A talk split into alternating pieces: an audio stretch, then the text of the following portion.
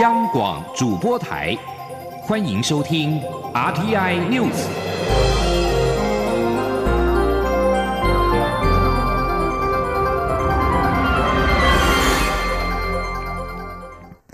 各位好，我是张淑华，欢迎收听这节央广主播台提供给您的 RTI News。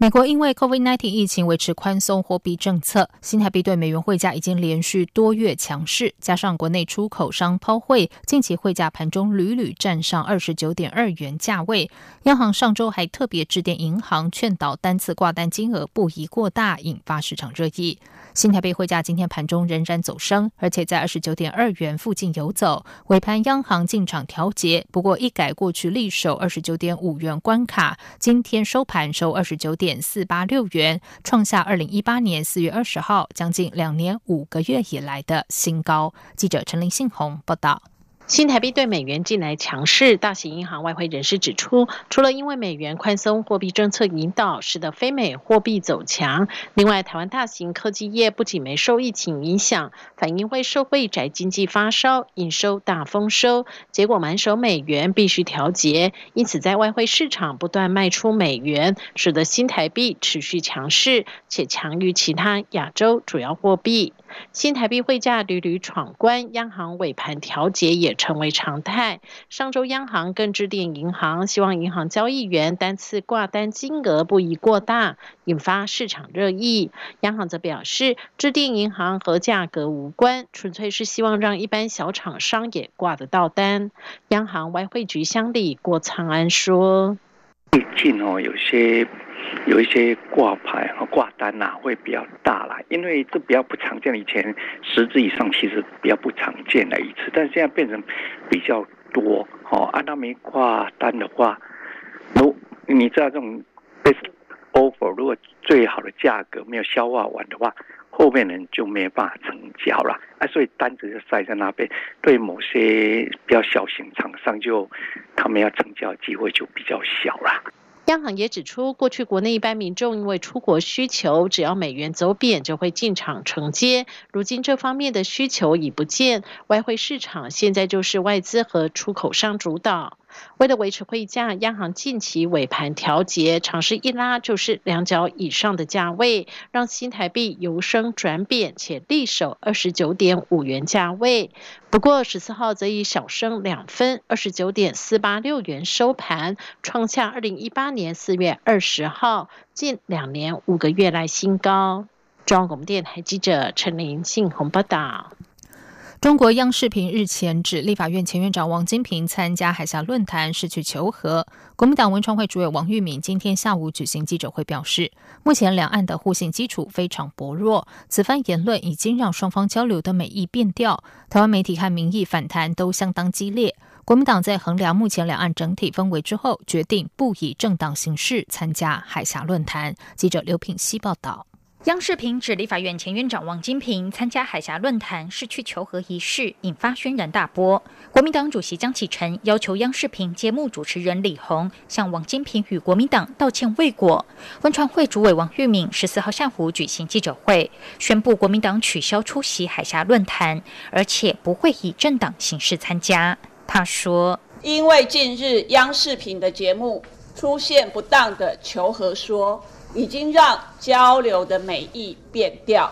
所以衡量目前两岸的整体气氛，其实不利双方的交流对话。国民党宣布第十二届海峡论坛国民党代表团决定。不以政党形式参加。王玉明指出，两岸关系复杂而敏感，任何不当的评论与行为都足以让累积不易的善意与互信受到严重伤害。国民党主张两岸应该基于对等与尊严交流，国民党的善意不变，未来会持续为两岸交流对话努力。也感谢两岸相关单位及个别人士为这次交流活动所付出的努力，并祝福海峡论坛顺利圆满。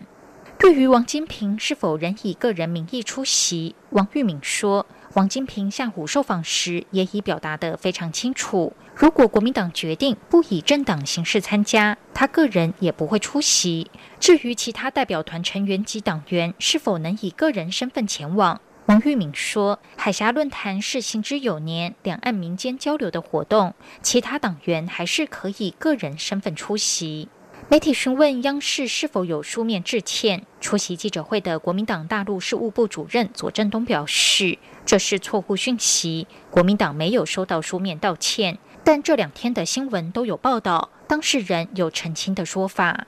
央广记者刘聘熙在台北的采访报道。虽然国民党因此宣布不以政党形式率团参与海峡论坛，但传出前代理主席林荣德将以个人名义组台商团与会。对此，总统府发言人张敦涵回应表示，重点不在于组团的名义或身份如何转换，而是在于两岸交流必须对等尊严的重要性。国民党应该审慎思考，做出符合台湾主流民意与国家利益的决定。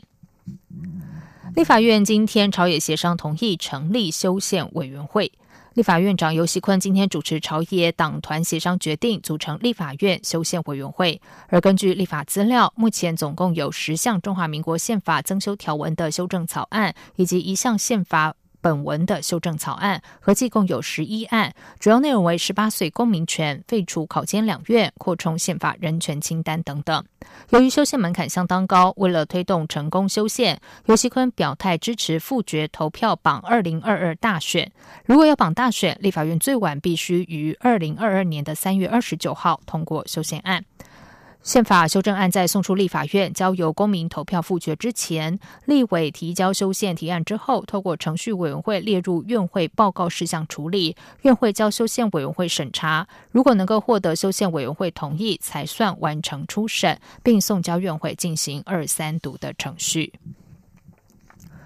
接下来关心的是，外传有五名经东沙岛偷渡来台的香港反送中抗争者被政府扣留两个月，无法对外联络，原港机制法制化的问题再度引发关注。国民党及台湾民众党立委呼吁修正港澳条例，有条件排除未经许可紧急来台寻求政治庇护的港人法则。不过，民进党立委认为，原港机制入法反而会增加实务上的困难，要帮助香港人模糊是最佳而且唯一解方。记者刘玉秋报道。日前传出香港反送中人士偷渡来台，遭扣押在高雄，古法对外联络。现行原港机制有无必要法制化，再度引发讨论。国民党立委陈以信表示，如今只有尽速修正港澳条例第十八条意图。他早就提出相关修法，有条件排除未经许可紧急来台港人的罚则，就是要给予处理现在的状况法源依据。若坚持拒绝修法，会让偷渡来台的。港人变成人球，遣送他们返港不人道，就地释放又于法无据，将左支右绌。动弹不得。台湾民众党也认为，这次的事件凸显港人来台没有法制化，只透过专案处理的局限。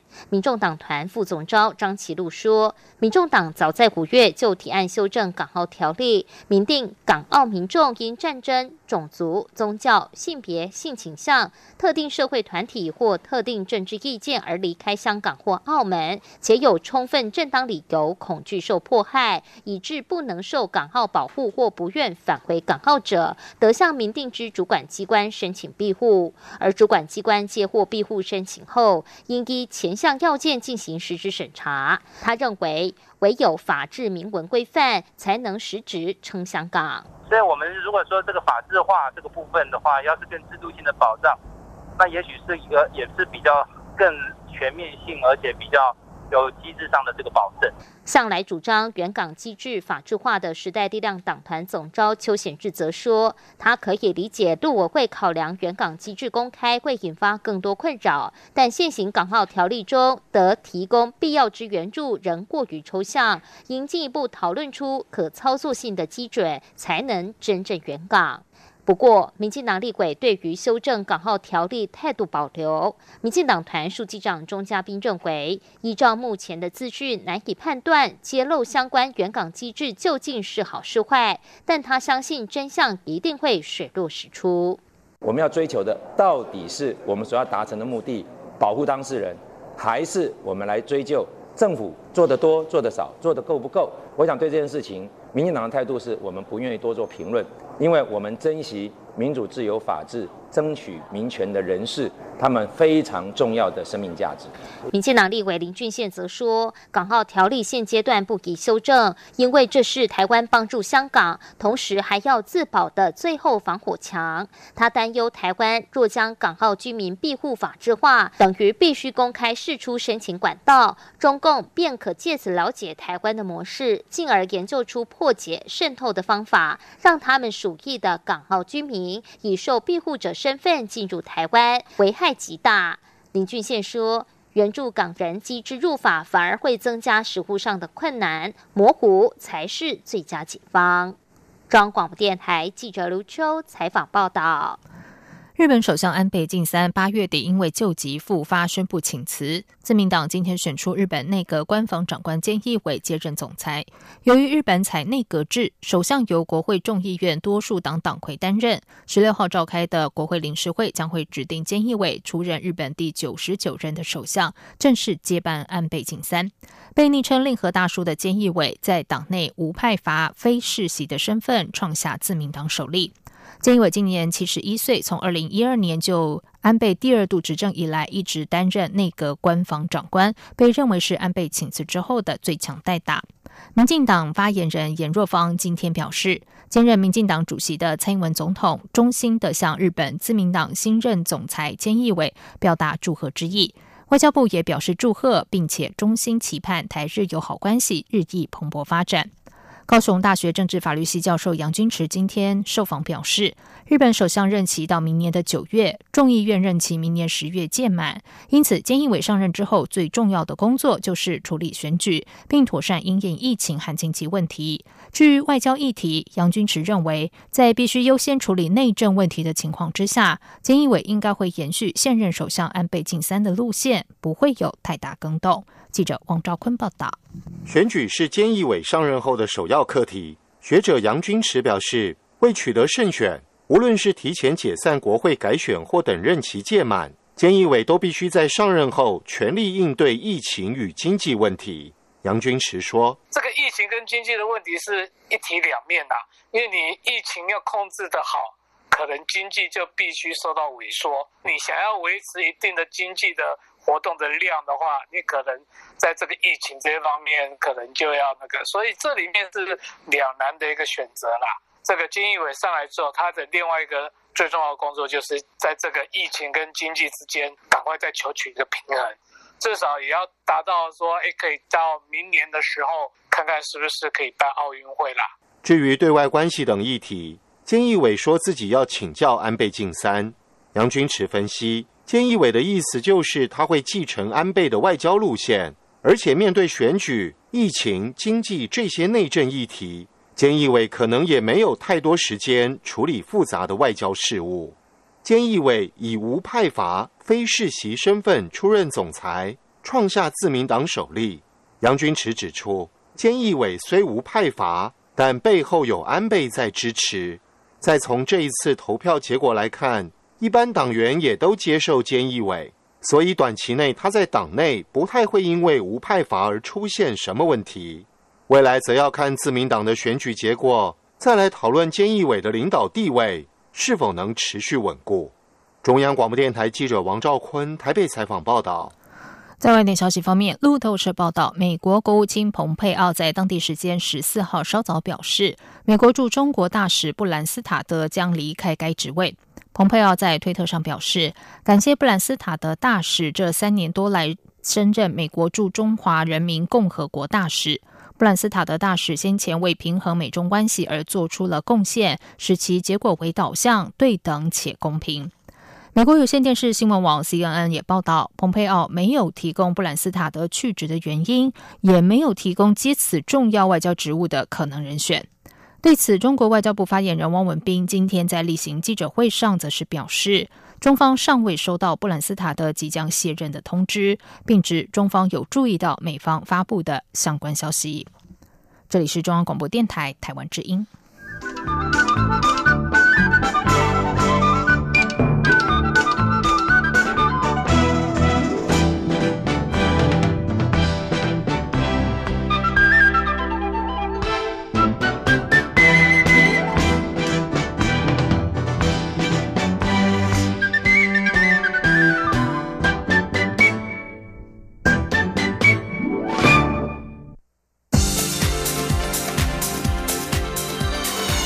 这里是中央广播电台台湾之音，欢迎继续收听新闻。时间是十九点十五分，欢迎继续收听新闻。经济部今天召开电价审议委员会，并决议十月起平均电价不予调整，维持现行每度新台币二点六二五三元，写下连续五年的动涨纪录。经济部说明，虽然上半年国际油价处于相对低档，使得台电燃料成本下降，但考量台电配合核能后端营运总费用重估后，逐年足额提拨，造成售电成本增加，而且未来油价有缓慢走阳趋势。考量电价稳定为优先，因此决议此次也不调整电价。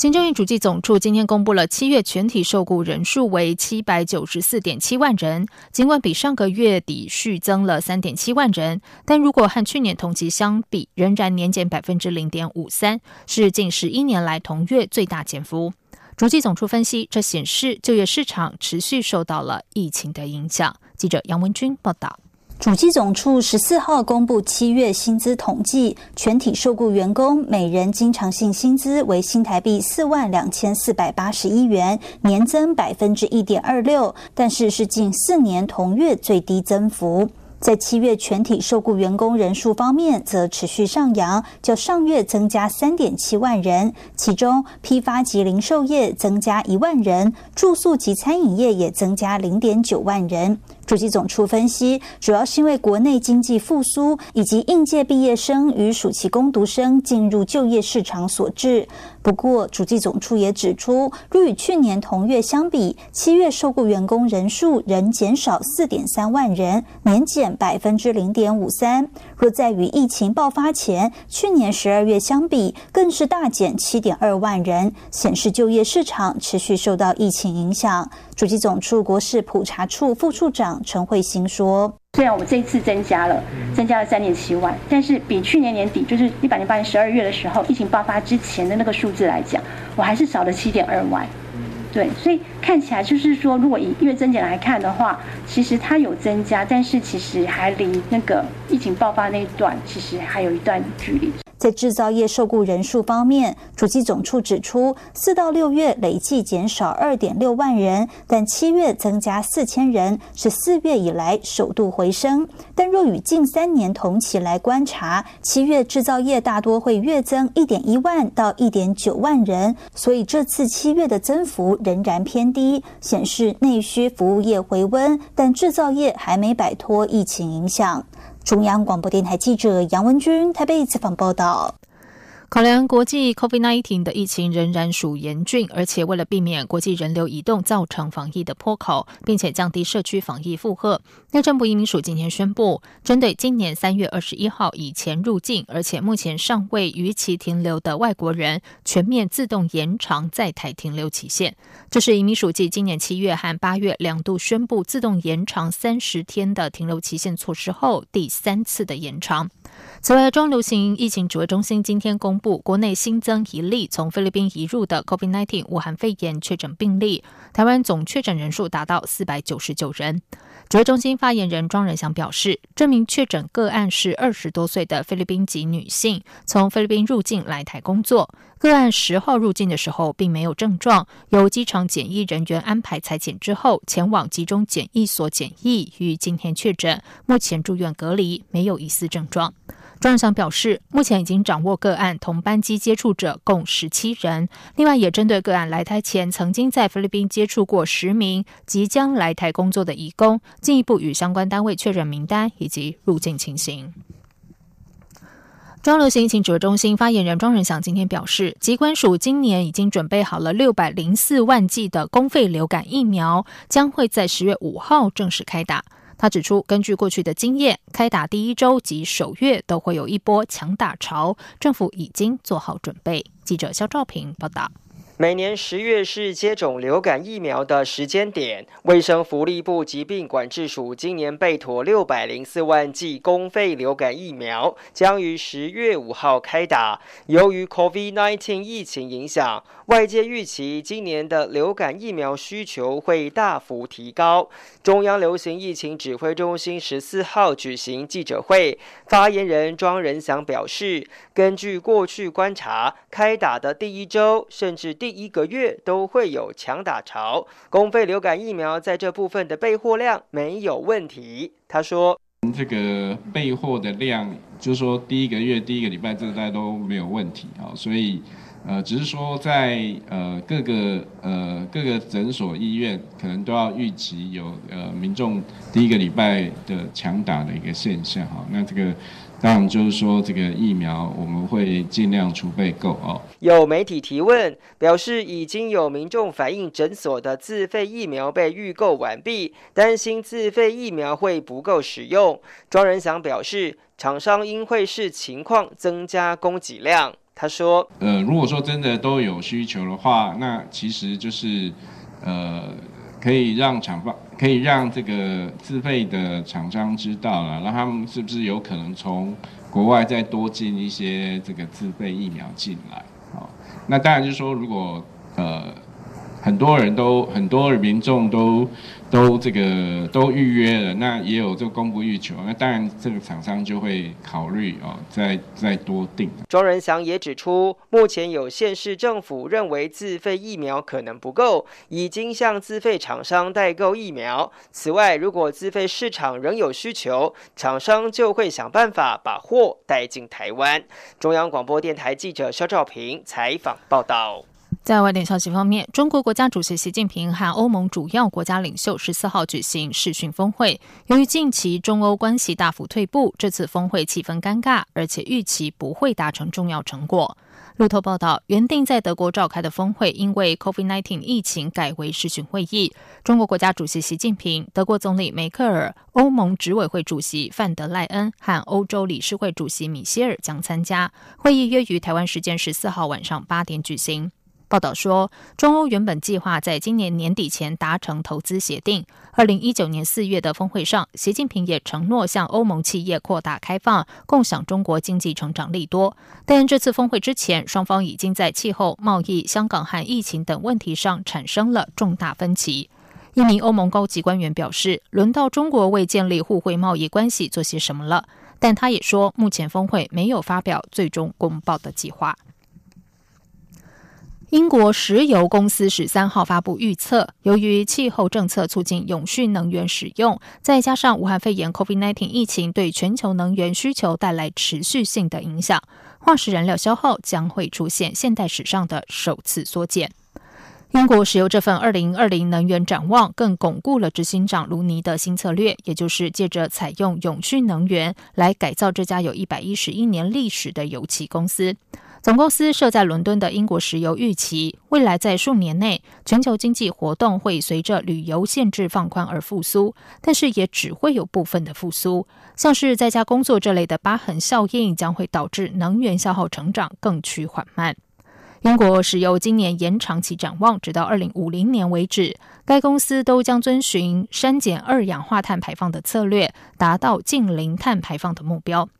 英国石油首席经济学家戴斯潘表示，能源转型将会是前所未见的事件，现代史上从未有贸易燃料需求减缓的情况发生。同时，永续能源成长的比率比史上看到的任何能源都还要快速。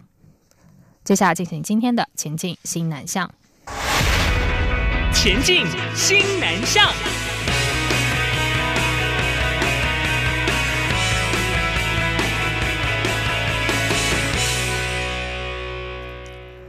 新北市教育局联合补教团体推出了“希望萌芽助学计划”，上个学年度提供将近五百位弱势学生免费学才艺或是加强学科。新北市教育局今天邀请了沙画艺术家，透过沙画表演呈现学生圆梦故事，宣布这个学年度的助学名额将倍增到九百六十四名，总公益市值达新台币两千八百万元。记者郑祥云、陈国伟采访报道。在菲律宾籍沙画艺术家马利欧的巧手下，众人在一幅幅沙画中看见弱势生阿杰的故事。阿杰在妈妈独立辛苦赚钱下，有机会开始学钢琴。上个学年度更在希望萌芽助学计划的支持下，再去学习音乐理论课程。我觉得很感动，很想哭。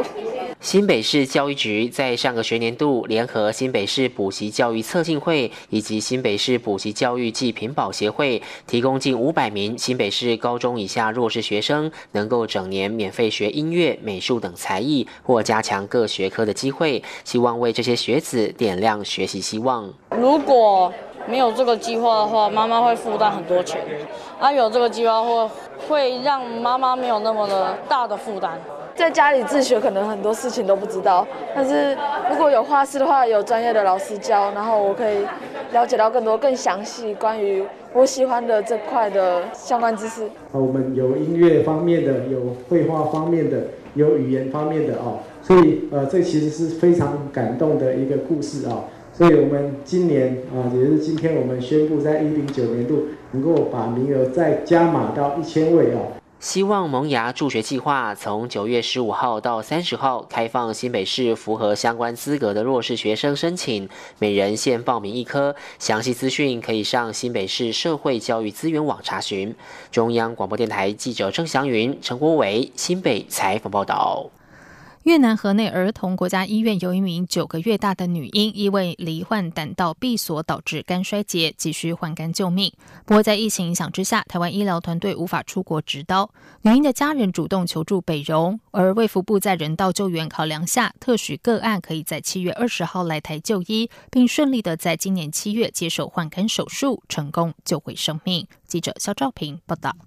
台北荣民总医院又为台湾南向医疗写下新页。罹患胆道闭锁导致肝衰竭、生命垂危的九个月大越南籍邓小妹，在越南河内国家儿童医院、北荣、卫福部、外交部等单位合作下，和在越南国家电视台担任主播的妈妈黎云台庄，在七月二十号到台湾接受活体肝脏移植，成功抢救性命。谈起这段跨海来台救命的医疗之路，主治医师刘君树也感到鼻酸。刘君树表示，北荣的医疗团队定期会前往越南河内国家儿童医院协助执刀，不过因为疫情影响，越南医院取消许多手术，台湾又严格管控医护人员出国。尽管越南开出免隔离的专案办法，也无法成行。对于邓小妹的情况，真的是爱莫能助。邓小妹的妈妈在知道台湾医疗团队前去无望后，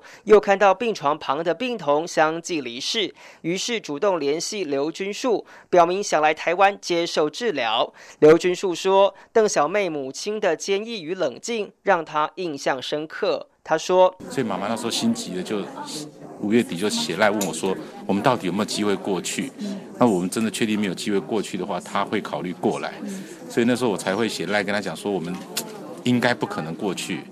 那就后来就断了一段时间，那一一个月跟他没有真正的在写信。后来他们在那边做检查又就决定要过来的时候，大概六月底的时候又写信跟我讲说，他们想要过来。可是我觉得那时候真的过得来吗？因为台湾政府的那个想法我也不知道，而且我每天忙得要命，我也没有想这个事情。后来河内的医生开始跟我联络，密集联络的时候，我才恍然大悟，说哇，真的要来了，所以我真的吓了吓了一跳。刘军树表示，邓小妹来台第六天，因为病况不佳，需要紧急进行活体移植。虽然母女两人二采皆为阴性，但考量才入境六天，北荣便在独立空调房间进行手术，由母亲捐出左侧叶肝脏百分之二十植入邓小妹体内。术后八月十一号、九月三号，两人双双出院。北荣表示，邓小妹是在越南许多善心人士捐款下来台就医，在台湾也有不具名的善心人士慷慨解囊，台越民间合力促成这起跨国医疗。中央广播电台记者肖兆平采访报道。COVID-19 武汉肺炎疫情为医疗体系带来庞大压力，一群印尼志工四月展开公餐给前线抗疫人员行动，至今持续进行。而台湾曾经在六月加入这个为医护送暖的行列。亚洲烹饪之旅活动由印尼慈善团体玛利亚摩尼克最后愿望基金会创办人娜塔莉亚发起。娜塔莉亚八月二十六号受访指出，新加坡、马来西亚、泰国等国都有志工参加。而在印尼副总统安明大女儿席地牵线之下，六月九号，台湾至少有二十五名厨师送餐到医院的活动。这以上新闻由张勋华编辑播报，这里是中央广播。